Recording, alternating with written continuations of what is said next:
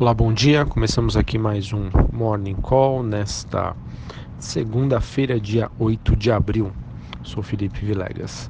Olhando aqui o desempenho das principais bolsas internacionais, temos um dia aí é, ponderado entre altas e baixas. Na Ásia, a maioria das bolsas fechando no negativo. Destaque aqui para a bolsa japonesa que caiu 0,21.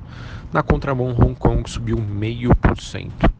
Já na Europa, as bolsas estavam com um tom mais negativo e agora passam aí para um melhor momento, porém ainda com altas leves. S&P Futuro e Dow Jones Futuro ah, apresenta queda em torno de 0,2%. Hoje temos um dia de desvalorização do dólar frente aos seus principais pares globais. O índice dólar, neste momento, recuando 0,18. Ah, no caso, não temos aí nenhuma novidade né, que pudesse servir como um trigger hoje. Continua por enquanto, então, a questão sobre as negociações comerciais entre Estados Unidos e China, é, mediante aí a falta uh, de um noticiário mais conclusivo. Bom, sobre as commodities, nós temos o petróleo WTI avançando mais uma vez, ele que segue na casa dos 63 dólares o barril. No caso, o que motiva a alta do dólar foram os conflitos na Líbia, que aumentaram o risco de uma interrupção na oferta e combatentes aí recebendo o alerta dos Estados Unidos. Sobre o minério, minério de ferro, tivemos mais uma alta forte, né? ele que caminha aí para o maior nível em quase dois anos, com os desafios aí de fornecimento no Brasil e na Austrália, que são é, duas economias aí muito responsáveis aí pela, pelo fornecimento de oferta de minério de ferro. É, em relação aos metais em Londres, temos o cobre e o níquel também aí subindo mais de 1%. Sobre a agenda do dia, aqui no Brasil às 8 horas da manhã dados de inflação, de inflação, perdão, calculados pela Fundação Getúlio Vargas. Às 8h30, pesquisa Focus do Banco Central e às 15 horas balança comercial semanal.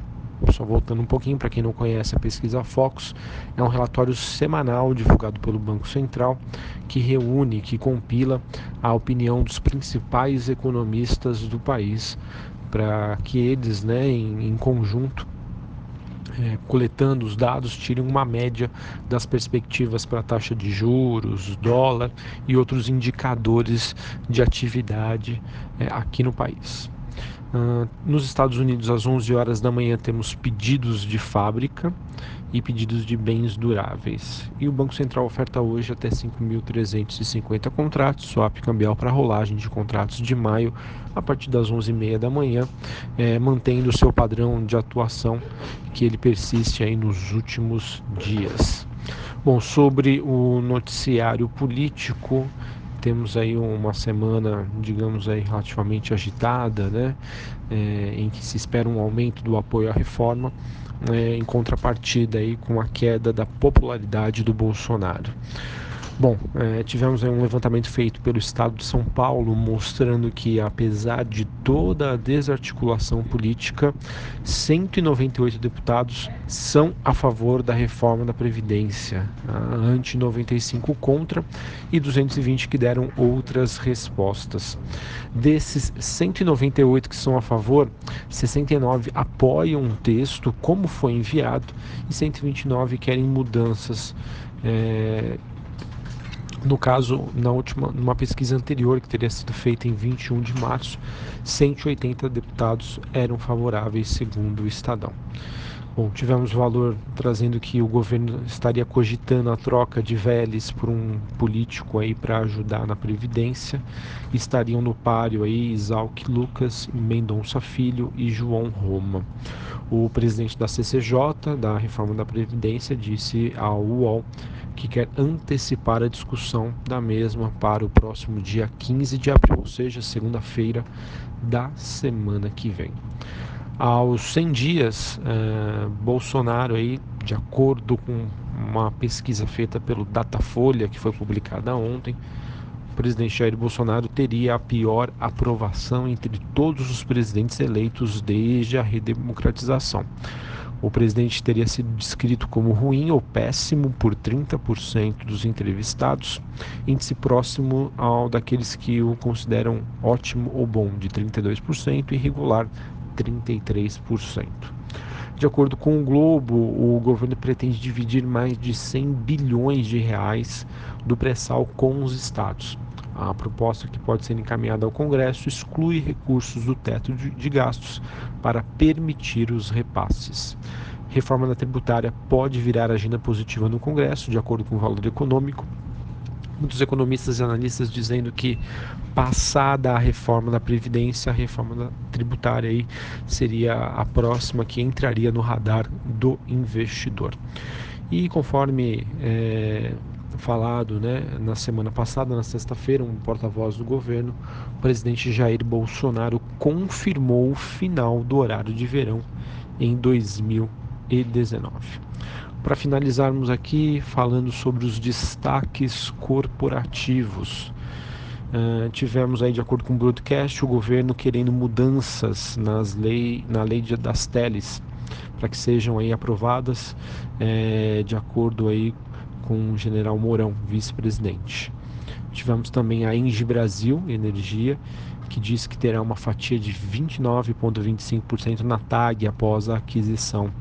A aquisição que foi confirmada na semana passada pela Petrobras, que fechou a venda da TAG à francesa Engie e o fundo canadense CDPQ por cerca de 8,6 bilhões de dólares.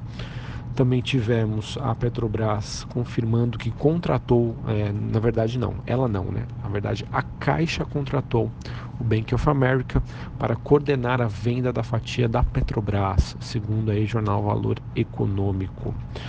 E tivemos também a Gafisa convocando uma AGE para, para o próximo dia 15 de abril, com o objetivo de aprovar uma capitalização a Gafisa que convocou então todos os acionistas para aprovar contratação de banco, consultoria para a elaboração de um plano estratégico de longo prazo, né? assim como informou a companhia em comunicado no último, seis, no último dia 6 de abril.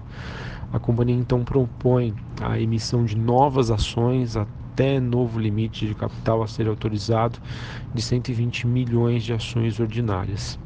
Membros do conselho e da diretoria recomendam aos acionistas que votem contra cancelamentos de ações aprovados pelo Conselho em 19 de dezembro e 22 de janeiro e contra a deslistagem e alteração do programa de ADS para o nível 1 na Bolsa de Nova York. Bom, então a gente inicia a semana com um noticiário relativamente mais tranquilo e por conta disso acredito que a Bolsa Brasileira deva acompanhar o desempenho da, dos seus principais pares internacionais, principalmente aí quando a gente tiver as aberturas eh, das bolsas lá em Nova York. Enfim, uh, o mercado, apesar disso, né, deve continuar de olho uh, na questão aí sobre a reforma da previdência, tá? E vamos ver como se desenrolar aí motiva ou desanima o investidor local. Um abraço a todos, uma boa semana, um bom pregão e até a próxima.